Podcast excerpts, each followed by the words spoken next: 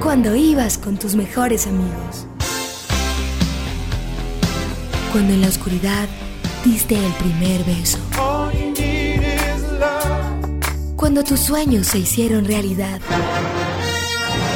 Cuando se apaga la luz y te das cuenta que en el cine todo puede pasar. En el cine, el programa donde escuchamos lo que hay que ver. Conducen Santiago Gutiérrez y Samuel Castro. Buenas noches a los oyentes de UN Radio de los 100.4 FM en Medellín. Buenas noches Santiago, ¿cómo estás? Muy bien, Samuel, saludos a los oyentes. Hoy hay partido de fútbol, ¿o no? Para saber si nos están oyendo. Sí, sí, si no está escuchando el partido de Nacional viéndolo. Ah, bueno. Nacional entonces- Sao Paulo. Ave Eh, María, entonces hoy todavía más, más felicitaciones a los oyentes que se animaron a... Un oasis para el que no sea futbolero. Exactamente, porque si uno no le gusta el fútbol y tampoco el cine, hermano, no, ¿a qué vino esta vida? Al menos una de esas dos cosas le tiene que gustar. Bueno, no, recuerden que nos pueden escribir a nuestros correos, el correo del programa que es en el cine 100.4 fm arroba gmail.com. También nos pueden escribir a nuestras cuentas de Twitter. La de Santiago es arroba San Gutiérrez J y la mía es arroba Samuel Escritor. Hoy vamos a... Es uno de esos programas luctuosos y tristes, sobre todo tristes porque es que nadie le paró bolas a la muerte de Mike Nichols en Colombia. O sea, creo que vos y yo somos los de los poquitos que estamos hablando. De ese tema, Sí, sí. el fin de semana yo hice el obituario en, en RCN para Juan Carlos Higuita Sí. y, y ya, pero en revista Semana se murieron el mismo día la duquesa de Alba y Mike Nichols. Y le escriben el obituario a la duquesa de Alba, que es, decime cuál es su importancia en la cultura del mundo, pues, seriamente. Bueno, esas son las cosas que pasan con nuestro maravilloso, a veces con nuestros colegas, que Sí, hoy, hoy, hoy parece que las socialites, esa palabra nueva que han usado, son más importantes que los No, artistas. Imagínate pues que el mismo día se mueran Kim Kardashian y Steven Spielberg, a ver Sí. si, o sea, para Eh, que, vale ese ejemplo. para que sí. me dé todo a mí. Bueno, eso también es porque Felipe López pues es un abonado a las a la revista Hola y a, la- y a las sociales de... No, no de- te vas a quedar sin ese... No, no me voy a quedar sin eso. También un saludo a Carolina Sanín. Estamos con ella en cuanto a que Julio César Londoño la trató mal Ah. en, en su columna del espectador, pero eso no quita que muchas veces estemos en desacuerdo con ella en sus opiniones como crítica de cine. Que ahora no me diga ella pues que no quiere ser crítica de cine porque una de cada dos columnas es dedicada a las películas. Bueno, ahora sí vámonos con nuestra cortinilla de personajes en la que vamos a hablar del señor Mike Nichols. Fellini, Spielberg, Bergman, Norton, Lucas, Fincher, Cruz, Bardem, los protagonistas en el cine.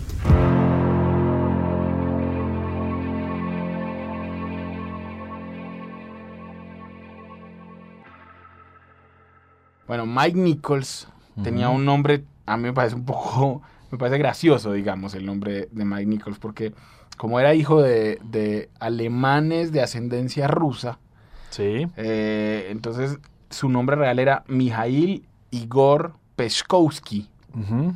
Nació el, el 6 de noviembre de 1931, o sea que para la fecha de su muerte tenía 83 años. Sí. 83 años, sí, recién cumplidos los 83 años. Nichols fue un tipo que venía de una familia pudiente, digamos, en, en Alemania. Una de esas Sí. familias de avanzada y digamos que artística, culturalmente eh, importantes que en los 30 con las con el ascenso del partido nazi en Alemania pues ven que las cosas se van complicando que la cosa no está como buena. Y en 1938 cuando ya pues los nazis más o menos se habían tomado el poder escapan para Estados Unidos. El pobre Mijail no sabía nada de inglés. Ujú. él contó en una, en una entrevista, en la, una, una entrevista que dio para la revista Life, que su papá le enseñó a decir dos frases. La primera es, I do not speak English, Ujú. y la segunda es, please don't kiss me.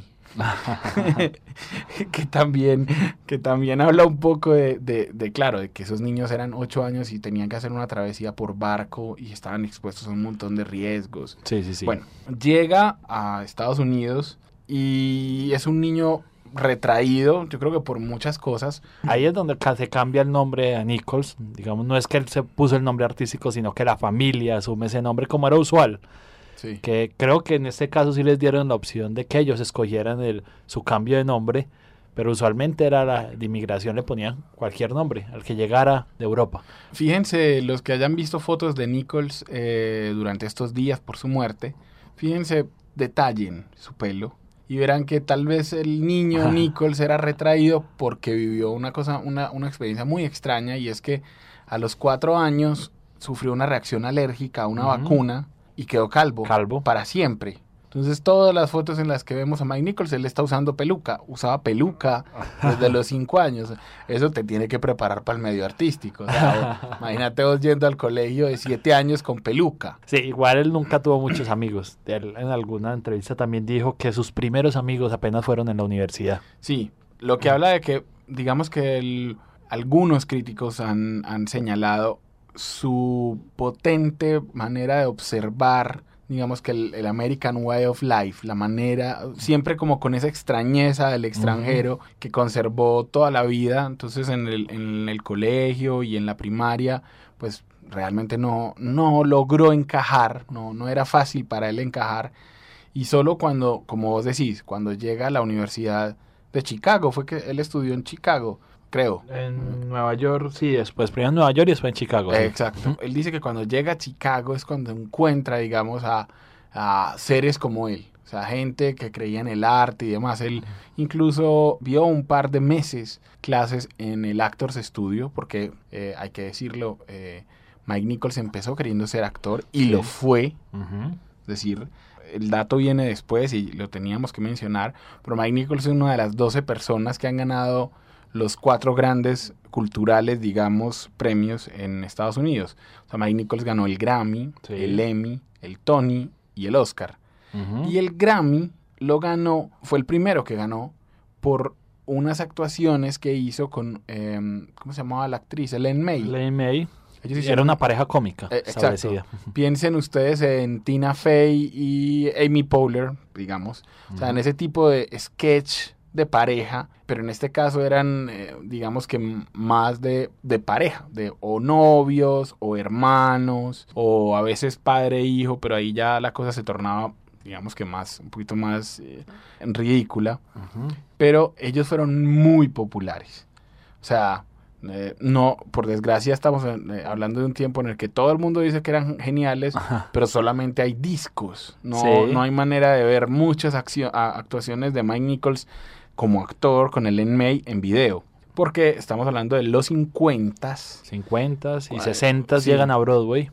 Exacto, de- de- pero sobre todo los 50 Sí. cuando todavía las emis- la, la- digamos que no se conservaba en archivo todo lo que pasaba en, en la televisión y mucho más las actuaciones de teatro. O sea, hoy, es, hoy incluso intenten buscar una, eh, no sé, por ejemplo, la actuación de Philip Seymour Hoffman en La muerte de un viajante en teatro. Probablemente existe, pero no es fácil de conseguir, no se consigue en YouTube, no es, no es un material que sea fácilmente visualizable. Cuando llega a Chicago, él cuenta que empieza a hacer terapia psicológica y que fue muy importante para él, porque en los ochentas él iba, mejor dicho, estamos hablando de que Mike Nichols era un depresivo, un enfermo de depresión. Sí. Tenía depresiones más o menos que se le repetían, episodios depresivos. En los 80 incluso intentó suicidarse eh, porque usaba una droga, no me preguntes qué droga, sé el nombre, se llama Alción, pero no sé qué tipo de droga es, pero tuvo un episodio psicótico donde intentó suicidarse. Iba a comentar que el último, o uno de los últimos que trabajó con él fue Aaron Sorkin Y le mandaron a escribir una cosita para, pues como sobre Nichols, para el New York Times y Sorkin dijo que él iba al apartamento de Nichols a hacer el guion de Charlie Wilson's War. Y la, la mitad de la sesión se la pasaba era Sorkin haciéndole preguntas a Nichols porque es que estamos hablando de que Nichols vivió una época también dorada, o sea, alquien- alcanzó a vivir los 50 Ujú. cuando él tenía 20, o sea, a él le tocó ese esplendor de Hollywood, no como Aunque una... él estaba en teatro en esa época. Sí, claro, pero estamos. Esa también fue su esplendor, porque. Nichols, después de que actúa con Ellen May y que tiene mucho éxito, de repente terminan su relación, ella se cansa y él se queda como varado. él- lo decía como, no, no sé qué hacer con mi vida, o sea, yo creí que íbamos a seguir haciendo esto. Y alguien lo llama para que sea director en Broadway, Ujú.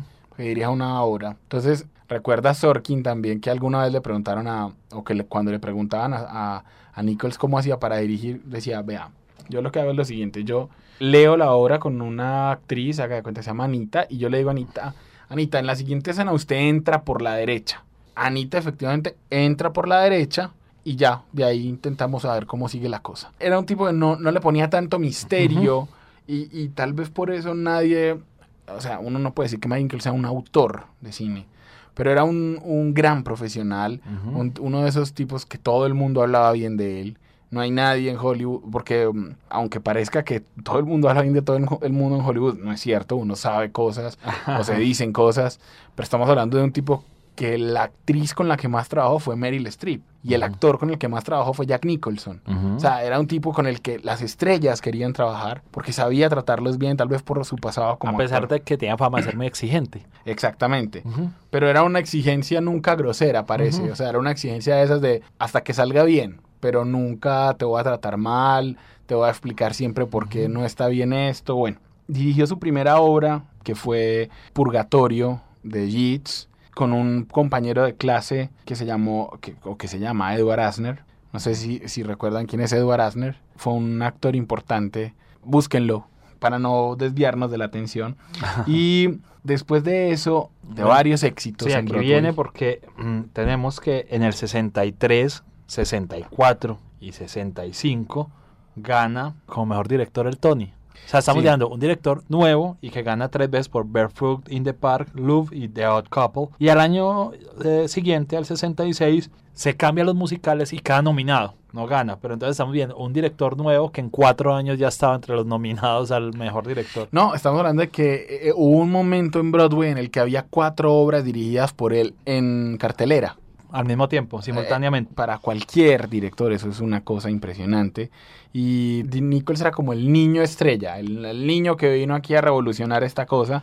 Tuvo suerte, pero también tuvo un inmenso talento. The Odd Couple, si recuerdan, o La extraña pareja, como se le conoció en español, es Sí. esa obra que después se volvería película que hicieron, eran Walter Matthau y Jack Lemmon, creo, Sí, en cine, ¿cierto? Exactamente. Sí, bueno, y entonces ya con estos, esta, digamos, este lustro tan exitoso, era absolutamente lógico que se diera el salto al cine. Hollywood puso los ojos, pero no todos los directores pueden darse el lujo de, primero, empezar con una obra, digamos, podríamos decir, clásica, moderna, como Who's Afraid of Virginia Woolf, O quién le teme a Virginia Woolf, sí. y primero con esos protagonistas, con Elizabeth Taylor y Richard Burton. O sea, es un lujazo, digamos, uno, un primera película con esto, o sea, estos personajes en los 60, o sea, que eran... Claro, estamos hablando de los dioses, o sea, hagan de cuenta, para ponerlos a los oyentes de hoy en día, hagan de cuenta que eran Brad Pitt y Angelina Jolie de para hoy. un director nuevo, que había hecho teatro, pero que lleva cinco años trabajando como director. Claro, entonces tenían el poder de, de-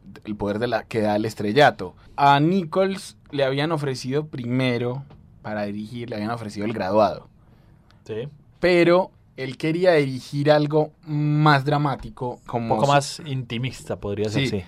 como su primera película. Claro, él no quería, supongo yo, quería tener un poquito más de control en esa primera película y algo que hubiera sido teatro, pues para él con su formación era mucho más, digamos que aceptable. Lo que les digo, Richard Burton y Elizabeth Taylor eran Angelina Jolie Brad Pitt, eran tip, eran, tenían todo Hollywood a sus pies, se hacía lo que ellos dijeran. Exactamente. Y fueron ellos los que buscaron a este director que, ay, vea, hay un director que está en teatro muy teso, venga, traigámoslo. Sí, bueno, tuvo 13 nominaciones al Oscar, eh, entre ellas la Nichols, primera como mejor director. Eh, la crítica llamó a Nichols el nuevo Orson Welles después de esta película. Bueno, un poco eh, No, es lo- grande, eh, pero, eh, pero no, es, lo que pasa, nosotros no, Ajá. no estamos en los 60, pero, de, eh, pero digamos que en ese momento era obvia la comparación, porque Sí. estamos hablando de un tipo que ha hecho el mismo camino de niño prodigio y el mismo, o sea, actor, luego director de teatro, luego director de cine, o sea, era, por eso, por eso era lógica la comparación. Sí, tal cual ganó también tres BAFTA y después el, la AFI, mm, cuando hizo el recuento de las 100 películas de, de la, la historia, la, se la puso en el número 67. Entonces estamos hablando de película debut. Y esto le daría paso a la película que yo creo que siempre lo persiguió hasta el fin de sus días a Mike Nichols. Sí, Vamos a la cortinilla, entonces. Exactamente, hagamos una cortinilla para que resaltemos que vamos a empezar a hablar de esa pequeña maravilla que ha envejecido supremamente bien, que es El Graduado. Nuevas viejas películas. Up and stay right. De los nuevos clásicos se habla en el cine.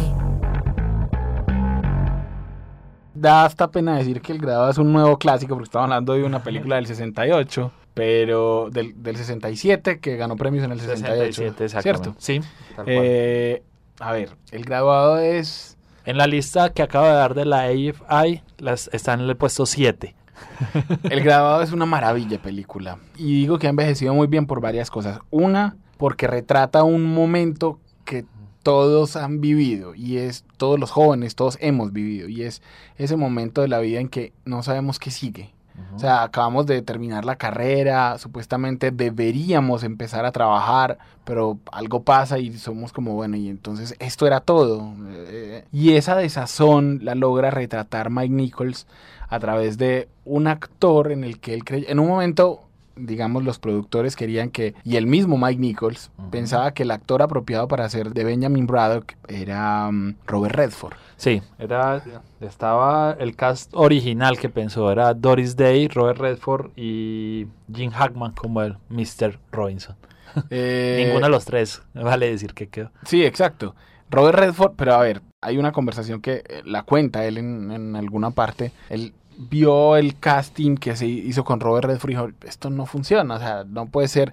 Entonces, incluso cuando le comunicaron a Redford que él no había quedado, él habló con él y él cuenta que él le dijo, pero es que Robert, yo necesito es un actor que al menos sepa qué significa que lo rechace una mujer. Robert Redford le, le preguntó co- como, ¿de qué estás hablando? y Mike Nichols dijo, viste, por eso es que vos no servís para este papel. Eh, y, y es cierto, es cierto, ¿cómo te puedes creer que... no, imagínate, que estamos hablando de Robert Redford cuando tenía 30 años. O sea, eh, estamos hablando de un tipo que a los 80 todavía es pinta. Entonces, bueno, entonces eh, Dustin Hoffman dice que esa fue la elección de casting más valiente de toda la historia del cine. Un poquito exagerado, pero, pero en cierto sentido es cierto.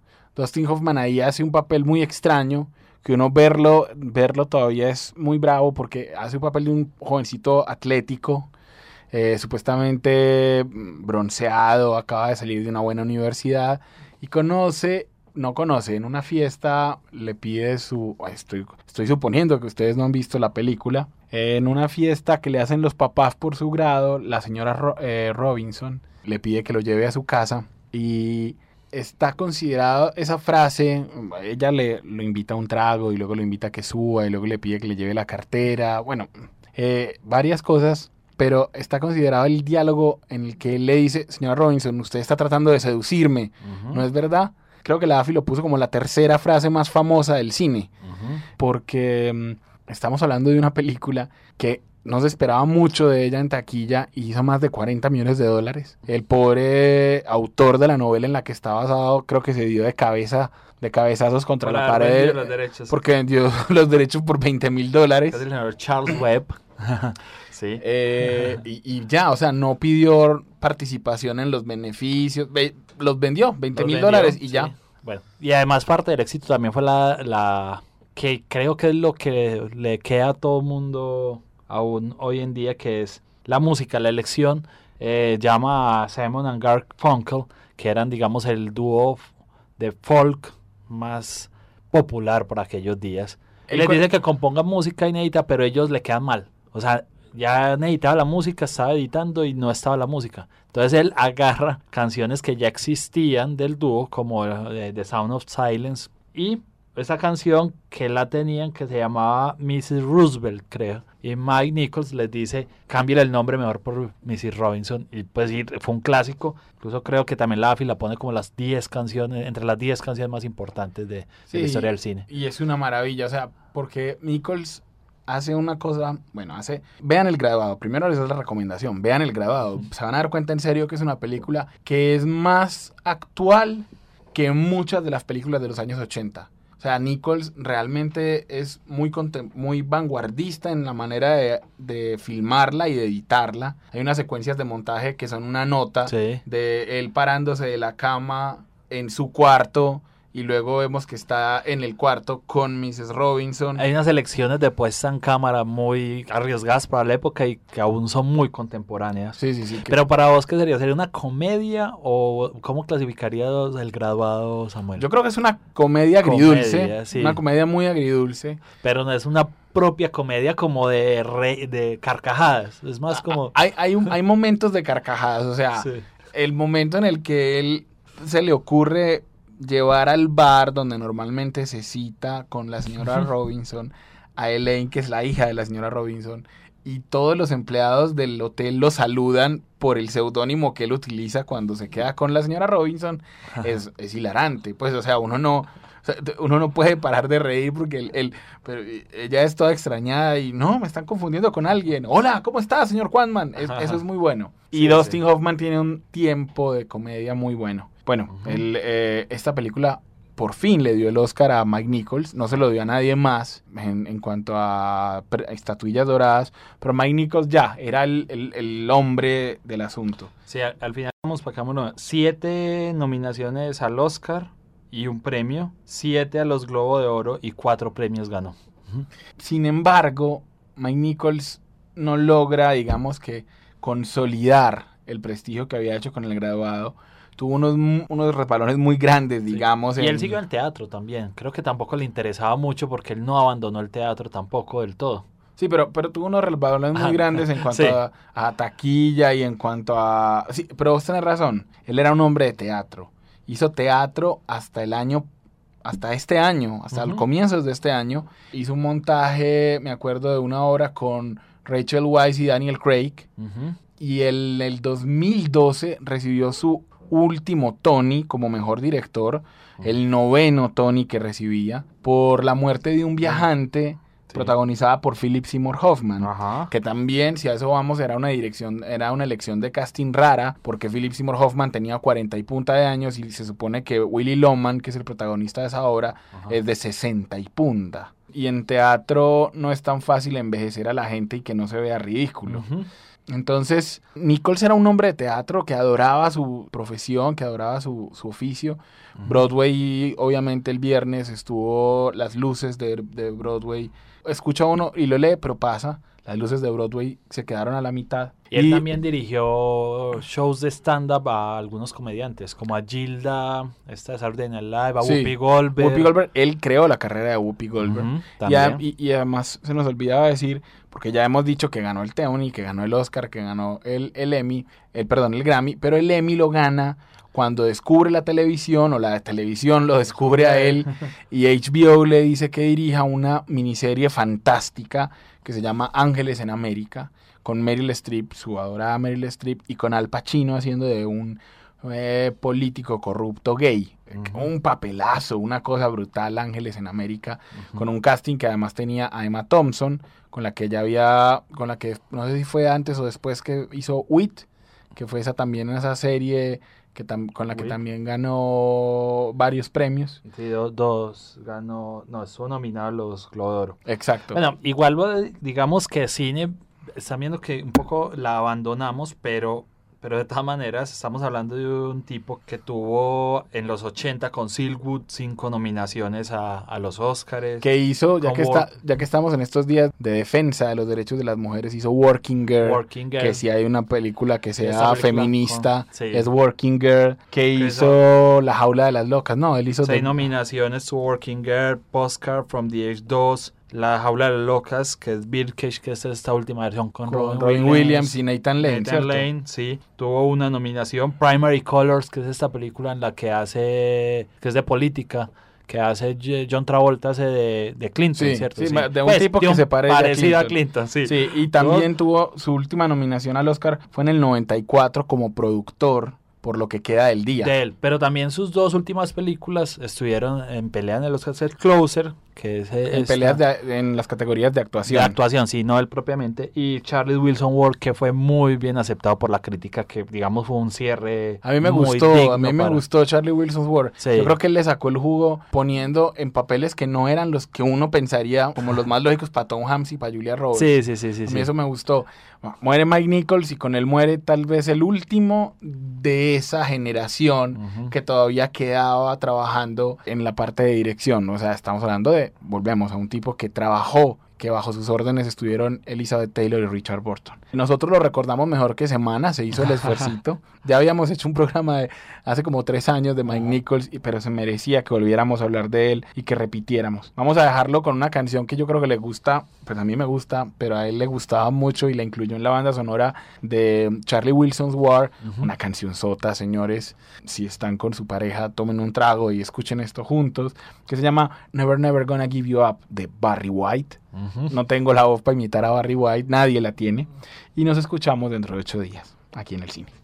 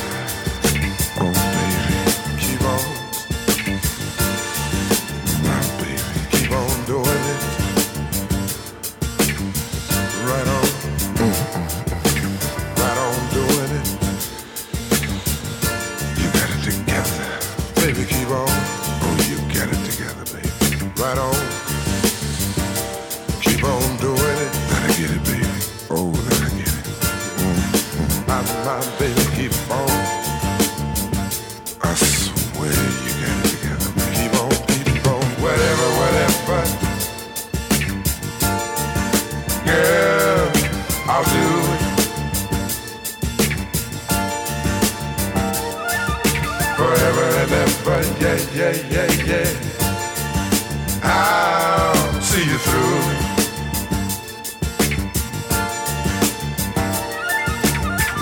I've got to keep you pleased in every way I can. Gonna give you all of me as much as you can stand. Make love to you right now, that's all and you know I need it too. Cause I found what the world is searching for. Here, right here, my dear. I don't have to look no more. In all my days, I've hoped and I prayed for someone just like you. Make me feel the way you do.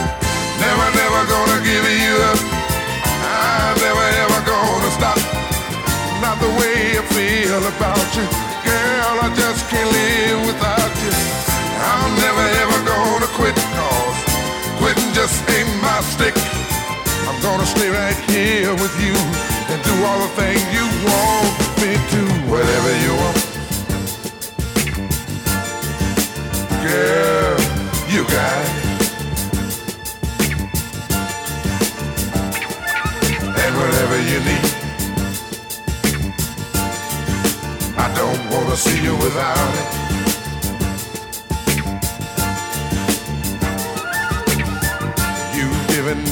much more than words could ever say.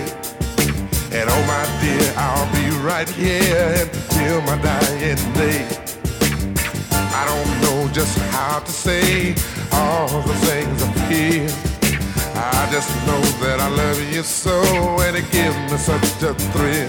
Cause I found what this world is searching for.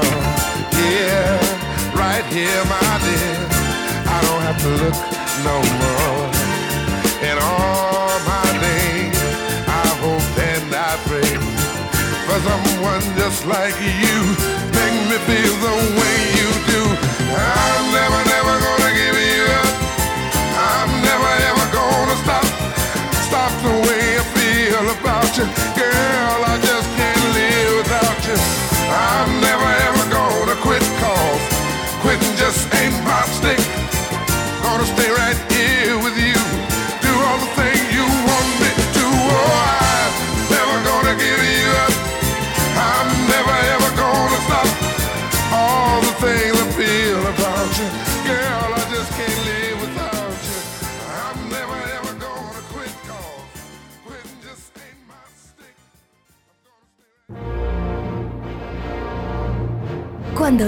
con tus mejores amigos. Cuando en la oscuridad diste el primer beso. Cuando tus sueños se hicieron realidad. Cuando se apaga la luz y te das cuenta que en el cine todo puede pasar. En el cine, el programa donde escuchamos lo que hay que ver. Conducen Santiago Gutiérrez y Samuel Castro.